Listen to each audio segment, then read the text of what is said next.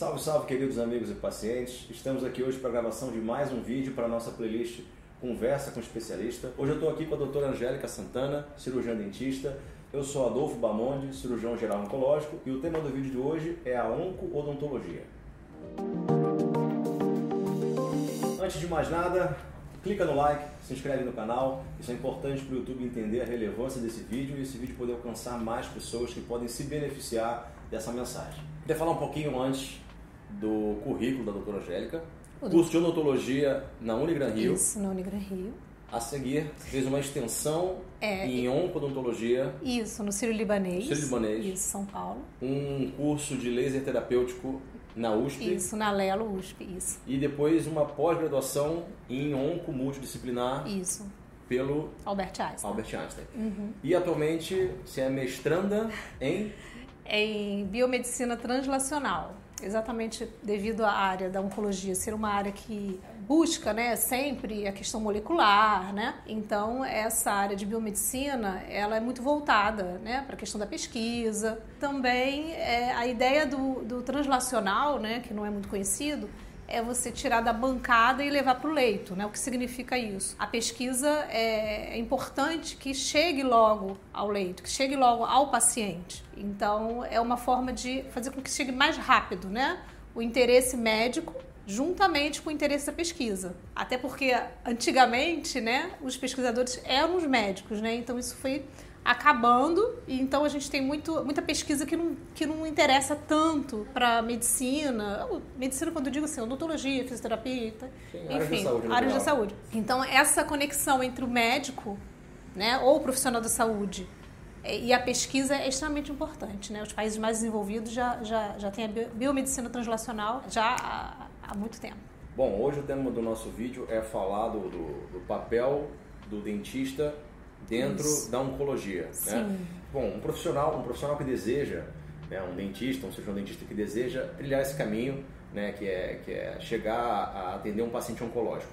O que, que ele precisa fazer? Qual o caminho que ele precisa seguir? É importante que haja uma formação, com certeza, tá? mais específica. É, hoje a gente tem residências voltadas para isso. Temos os cursos de especialização também, como o que eu fiz, né?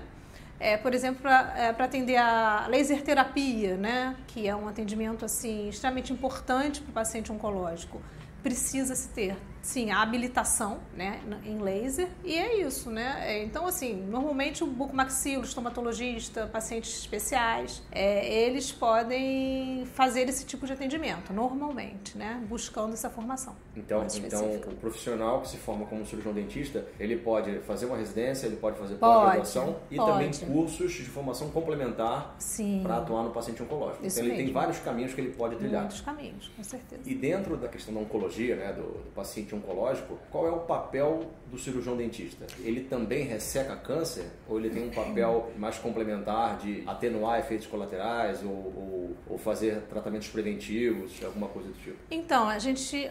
Bom, o papel do cirurgião dentista seria dar um suporte tá, ao paciente oncológico. Né, É, desse modo, como nós estamos falando aqui, né? Mas também a gente tem o bucomaxilofacial, que pode fazer cirurgia de ressecção de tumores, né? A gente entra, pode entrar desde a, do estudo patológico, que seria a biópsia, né? Mais conhecida como biópsia, para fazer diagnóstico, assim como também pode haver a ressecção em, em hospital, até em, em consultório, né? Do tumor da região de cabeça e pescoço.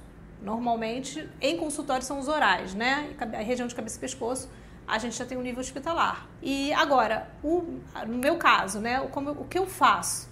Eu faço suporte ao paciente antes, durante e pós-tratamento oncológico. Então, é, esse suporte ele inicia no início do diagnóstico do paciente. É, bom, o paciente tem o diagnóstico. O ideal é que ele já busque sim o cirurgião dentista. Por quê? Porque esse paciente, ele não pode iniciar um tratamento oncológico com cáries, com resto de ra- de raiz, é, canal para fazer, próteses mal adaptadas, né? Porque durante o tratamento oncológico, ele não pode, é, infelizmente, não pode ter nenhuma intercorrência desse tipo. Se tiver, o que acontece é muito comum, a gente tem que parar o processo, né? A quimioterapia, a radioterapia, e isso não, não é bom. Só atrasa. né? Aí tem assim, né, aquele jargão que fala, a saúde começa pela boca, sem dúvida. é verdade, né? Então a gente tem algumas infecções aí que podem vir a ficar muito sérias, né, se não forem tratadas antes do, do tratamento da terapia oncológica, né? Mas quando você fala é, do profissional cirurgião dentista, ele basicamente vai trabalhar com pacientes que têm tumor de cabeça e pescoço? Não. Ou ele, ou ele trabalha em qualquer outra... Em qualquer outro tipo de, de câncer. Tá. Então, é, o papel dele num paciente recém-diagnosticado de câncer isso vale então para todo e qualquer paciente todo com diagnóstico. Qualquer, sim, todo e qualquer paciente. Fazer uma avaliação odontológica prévia, uhum. Prévia ao tratamento. Isso, porque a gente vai ter uma, pode ter, né, uma imunossupressão durante, normalmente tem, por causa da quimioterapia. Algumas drogas assim também, elas, elas têm um efeito maior também, né, na, na questão da imunossupressão. E esse paciente pode vir a ter mais infecções por causa disso, né? A imunidade dele baixa, então se ele tem ali um resto radicular, uma raiz com tratamento de canal que não foi finalizada, é, uma proximal adaptada, algo assim, ele pode vir a ter uma infecção mais grave e a gente tem que parar esse processo de quimioterapia, como acontece muito, infelizmente, porque muitos ainda não procuram e acham que assim, o dentista está só vinculado à questão de cabeça e pescoço, de câncer oral, cabeça e pescoço. E não é verdade. E tem outras drogas também que, infelizmente, né, durante o tratamento oncológico, podem causar, por exemplo, a osteonecrose, né, que são os bifosfonatos muito usados hoje em dia, né, por exemplo.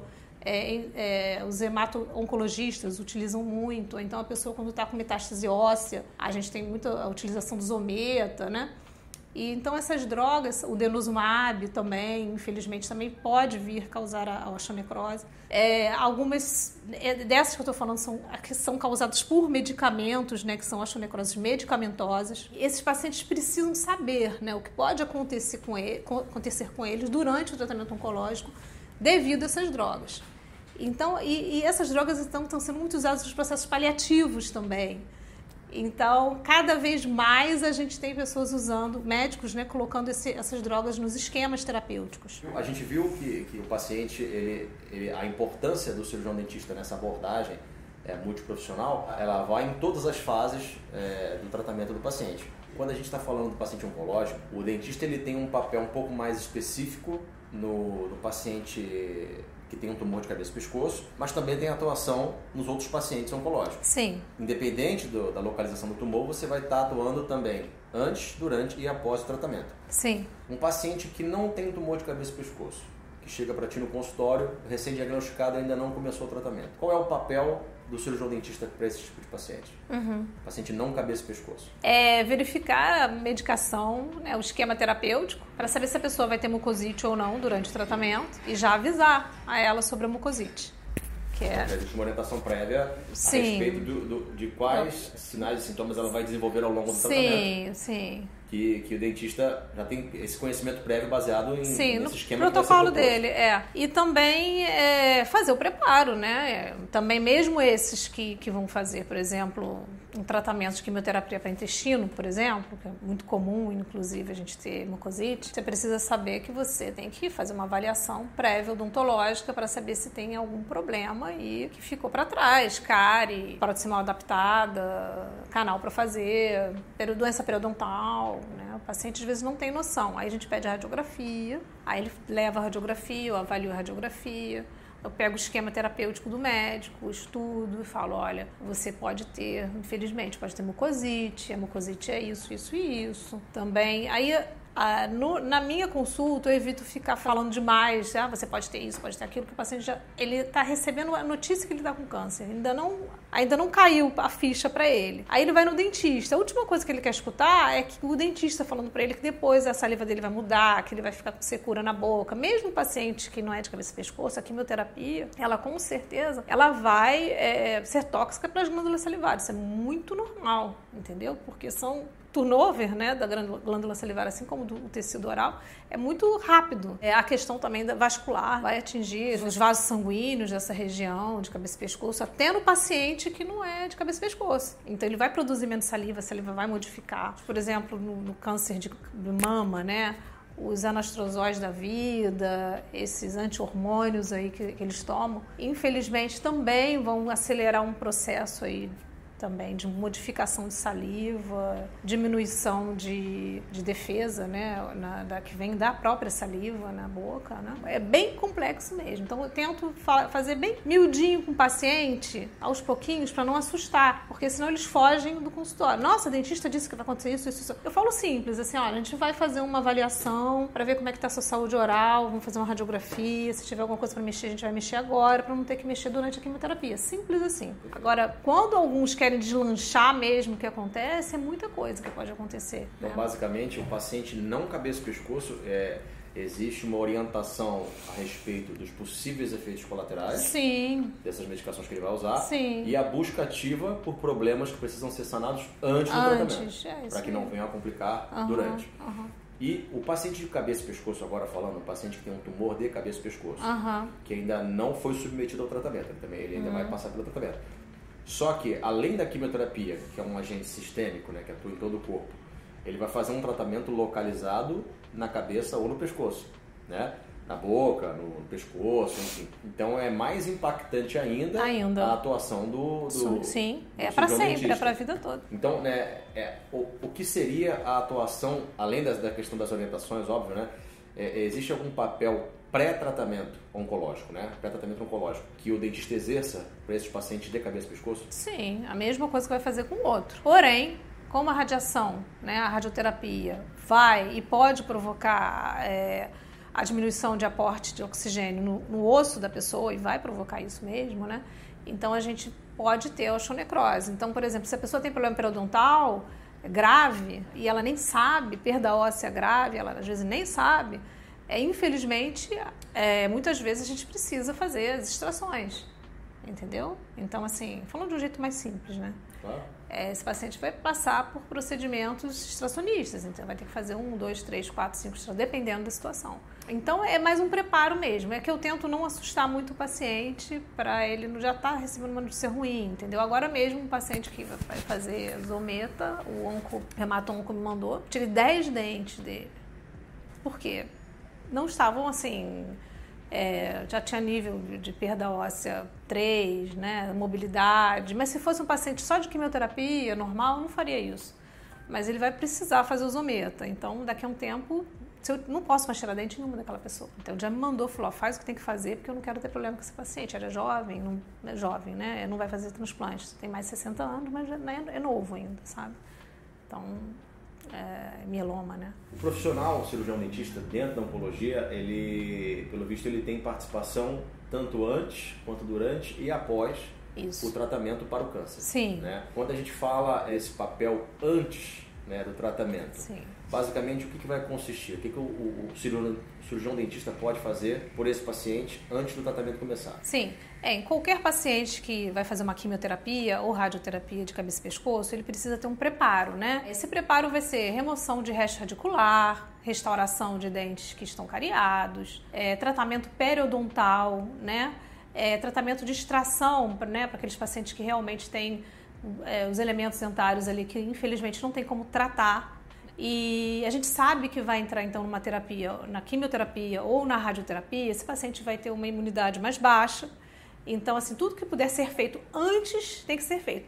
É importante, assim, também salientar que a gente não se preocupa com tratamento cosmético, estético, né? A gente só se preocupa em fazer uma adequação bucal. Só isso, exatamente para ele não entrar no tratamento é, no terapêutico, né, oncológico, com problemas orais, né? Que possa, enfim, é, ter que fazer com que a gente pare uma quimioterapia, pare uma radioterapia para cuidar desse paciente. A ideia inicial é essa. E na radioterapia de cabeça e pescoço, nós temos consequências bem graves, né? Pós-tratamento. Então, a gente evita deixar qualquer coisa para fazer pós o tratamento de radioterapia cabeça e pescoço. A gente sempre faz antes. Então, assim, só para ficar bem é claro, né, que o paciente de cabeça e pescoço, então, esse tem que ter uma preocupação a mais com essa questão preventiva. Perfeito. Então, esse paciente ele precisa fazer uma avaliação pré para possíveis problemas que ele pode desenvolver ao longo do tratamento. Odontológicos, isso. que podem atrasar é, ou até é, prejudicar o desfecho desse tratamento. Sim, Exatamente. sim. O papel pré é esse. Sim. Além desse tratamento odontológico específico, as orientações que todo dentista tem que fazer para esses pacientes, existe alguma modalidade de tratamento para minimizar esses efeitos antes de começar? Sim, é, se for feito, né, adequação bucal, né, nesse paciente. O que é adequação bucal? A adequação bucal é quando você tira as cáries, trata o periodonto, que seria o tecido de suporte, gengiva, osso, cimento, ligamento periodontal, né, que tudo que segura o dente, tá? Esse papel, se puder botar um nome para isso, chama adequação. Adequação bucal, é. Então, é, o papel principal seria a adequação bucal. É o No- nome que dá. Isso, prévio. Pré, não, pré-tratamento. Isso. Pré-tratamento, Isso. exatamente. Aí você falou, você falou para mim que a, a laser terapia ela também tem um papel no pré. Sim. Então, aí tem a outra questão que é a questão da mucosite. Qual o papel pré também do dentista? O protocolo terapêutico do, do médico, né? Qual vai ser a medicação que ele vai fazer? O esquema terapêutico e saber se aquele remédio, né, aquela quimioterapia, se ela vai ser tóxica o suficiente para causar uma mucosite. A mucosite, então, seria uma, uma aparentemente parece uma afta, mas não é né? Porque a afta, ela normalmente é de fora para dentro, né? E a mucosite é de dentro para fora, como é a reação do medicamento nas células, né? De dentro para fora. A radioterapia também. Então a gente é, vendo qual, qual será o esquema terapêutico do médico, a gente pode saber se vai ter ou não uma mucosite. Então esse paciente, ele já vai para o tratamento ciente e se ele quiser iniciar um protocolo preventivo da mucosite, a gente consegue fazer um protocolo, um tratamento preventivo para ele não ter a mucosite, que seria a laser terapia, né?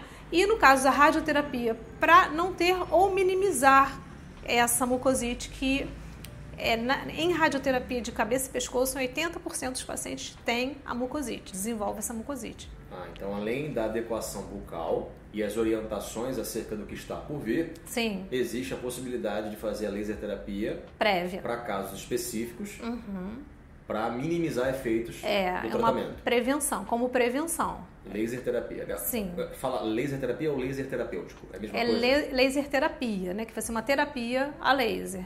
Perfeito. Tá ok. Aham. E agora falando especificamente, um paciente que já passou contigo, já fez a adequação bucal e esse paciente agora ele vai entrar no tratamento. Sim, está em tratamento, né? Assim, Isso. o trans. Ele está fazendo, Aham. seja químio, seja hormonioterapia, imunoterapia. Qual é o papel do dentista nessa fase do tratamento? Então, durante o tratamento, a gente tenta fazer o menos possível é, odontologicamente nesse paciente, a questão dentária. Entende, doutor Adolfo? Perfeito?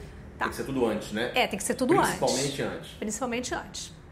O papel da gente exatamente é ficar na prevenção da mucosite, fazendo a laser terapia durante esse tempo que ele está fazendo a químio ou a rádio, né? E não só isso, né? O dentista vai dar o suporte ali analgésico, né? Porque essa mucosite pode causar muita dor, prescrevendo também colutórios e outros tipos de géis, né? Saliva artificial para esse paciente, uma alimentação juntamente com a Nutri, né? Com o nutricionista uma alimentação que, que não vá causar mais mucosite, que não vai causar atrito na mucosa ali, né? Porque você imagina que a radiação ela vai destruindo, né, essa mucosa ou a própria quimioterapia também. Então a gente consegue através de uma alimentação menos sólida, né, evitar esse atrito. Então é, é tudo em conjunto. Então durante esse tratamento, desse tratamento, o dentista fica dando esse suporte para o paciente, dando qualidade de vida, evitando até possíveis internações, né? Para uma, por exemplo, uma alimentação nasogástrica, né? Que esse paciente às vezes tem que sair do tratamento para fazer, com menos dor também, porque a própria laser terapia diminui a dor, né? É, a laser terapia ela é anti-inflamatória e também regenerativa. Então, o que a radiação vai lá, estraga, o laser vem e tenta arrumar. É mais ou menos assim que eu falo com os pacientes, né? Então, durante é isso, é o laser e se acontecer uma intercorrência odontológica aí no meio desse tratamento, a gente sempre está em contato com o médico. De forma alguma eu faço qualquer coisa se não estiver em contato com o médico, né?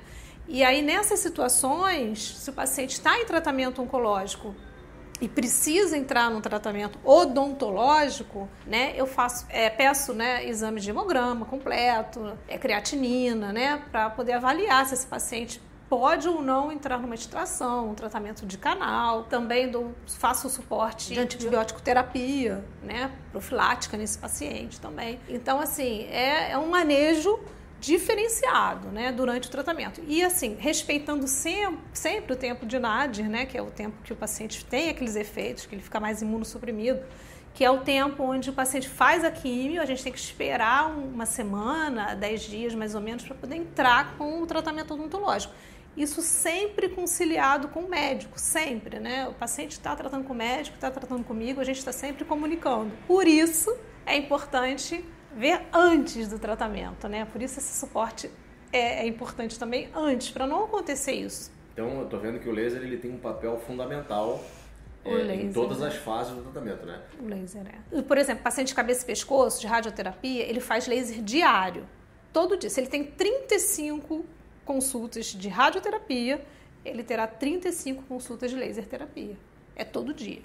Perfeito. Todo dia. Já o paciente que não é cabeça e pescoço tem um esquema diferente para esses pacientes de laser. Mas também fazem um laser, porque muitos têm a mucosite, desenvolvem a mucosite. Entendi. Então, é, é, o papel do cirurgião dentista nesses pacientes oncológicos, independente de ser um tumor de cabeça e pescoço é, ou não, é basicamente é, o auxílio no manejo dos sintomas.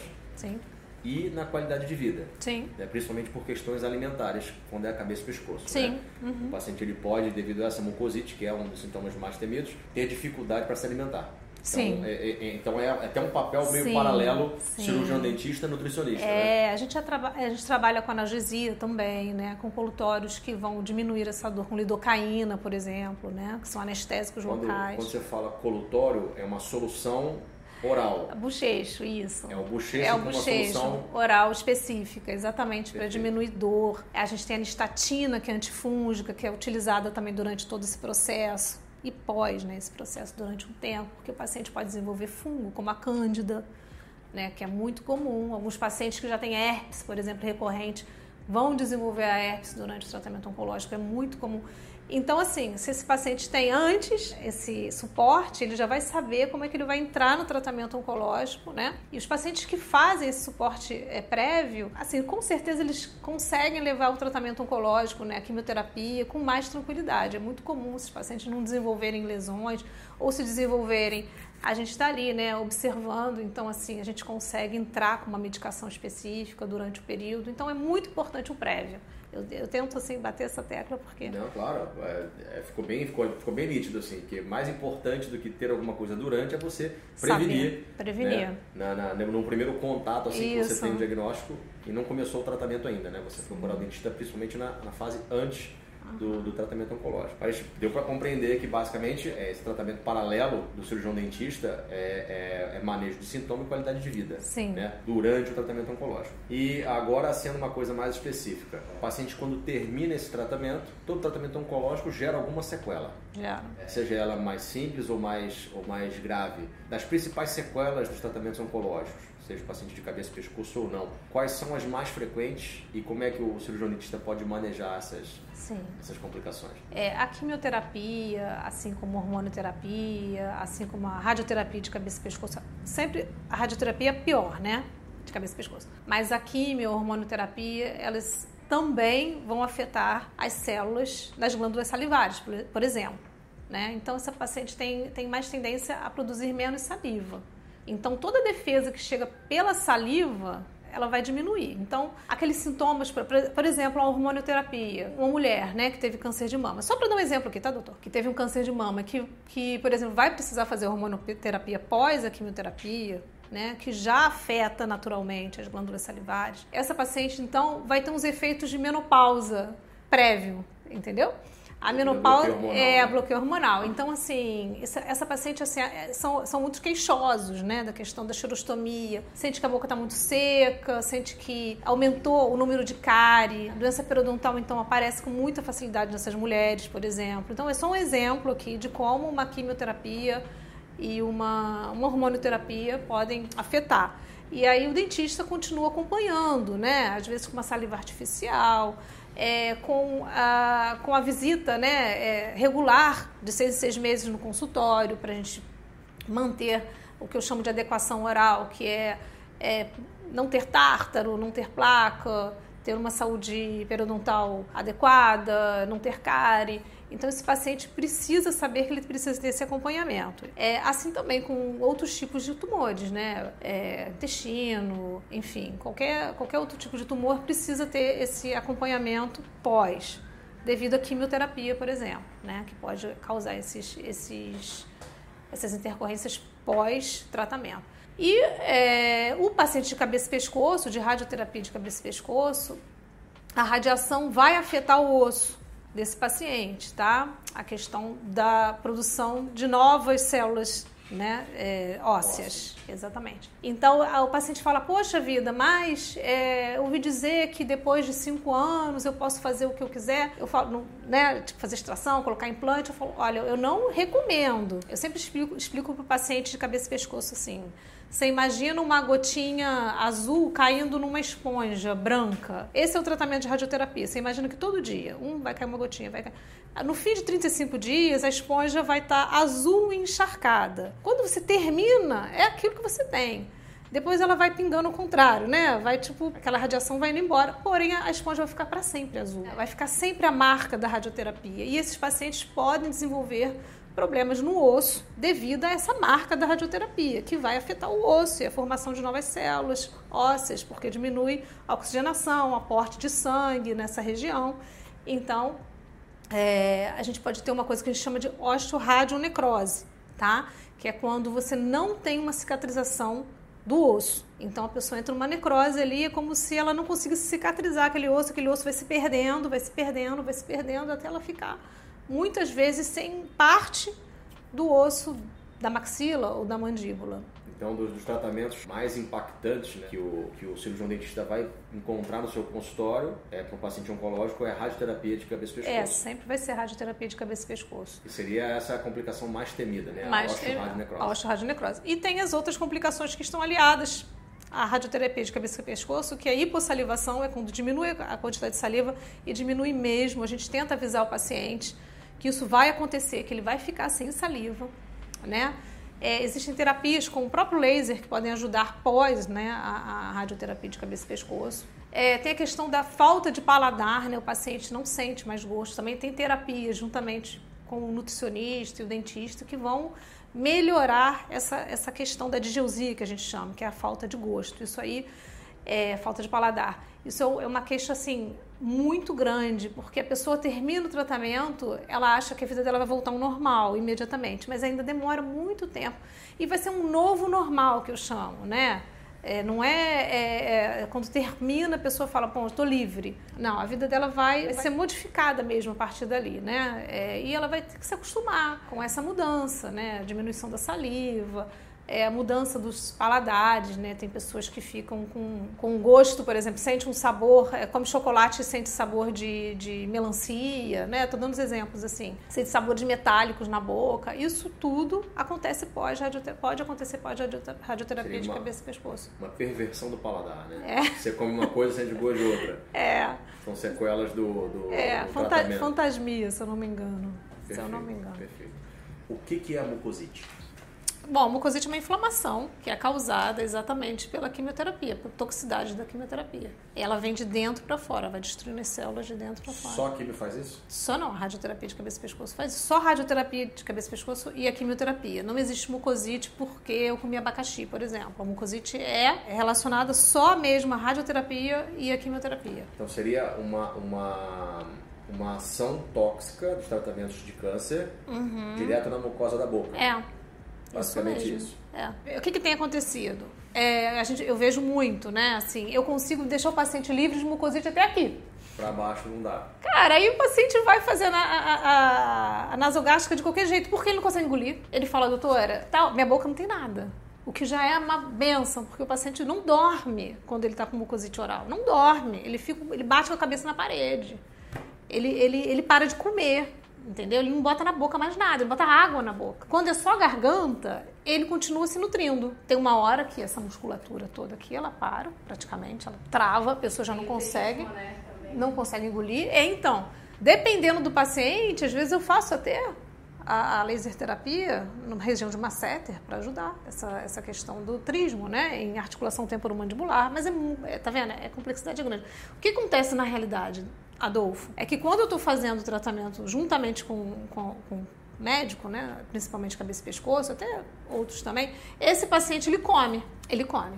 Ele vai reclamar, vai reclamar, vai reclamar, vai reclamar, vai reclamar, vai reclamar até o último dia, mas ele come. Entendeu? Quando ele não faz esse suporte com o dentista, quando chega ali na 15 radioterapia de cabeça e pescoço, ele já começa a desistir, já quer faltar, já começa a aparecer mucosite, aí ele já fala, não consigo beber água, não consigo, a água arde, ele chora. É terrível. Aí tem a questão da nutrição, que entra junto, entendeu?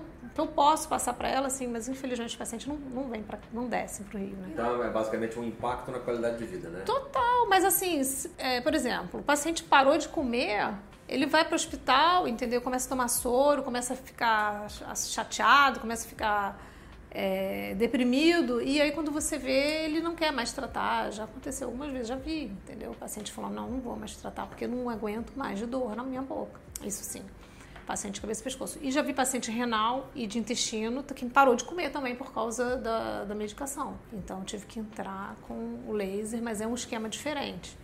Entendeu? Então, assim, é, toda semana tem paciente lá, o médico gritando, mas essa mania que tem, desculpa a crítica, de só deixar o incêndio acontecer para chamar o bombeiro, entendeu? Que se tivesse já iniciado antes, isso tudo não, não estaria acontecendo da forma que está acontecendo. Então, ó, se você gostou dessa conversa de hoje aqui com a doutora Angélica Santana, deixa aqui no comentário uma opinião sobre o novo tema dentro dessa experiência que a gente teve aqui para poder convidá-la de novo para essa entrevista. Não se esqueça de compartilhar esse vídeo com pessoas que podem se beneficiar desse conteúdo e também não esqueça de clicar no like e se inscrever no canal. Isso é importante para essa mensagem chegar mais pessoas.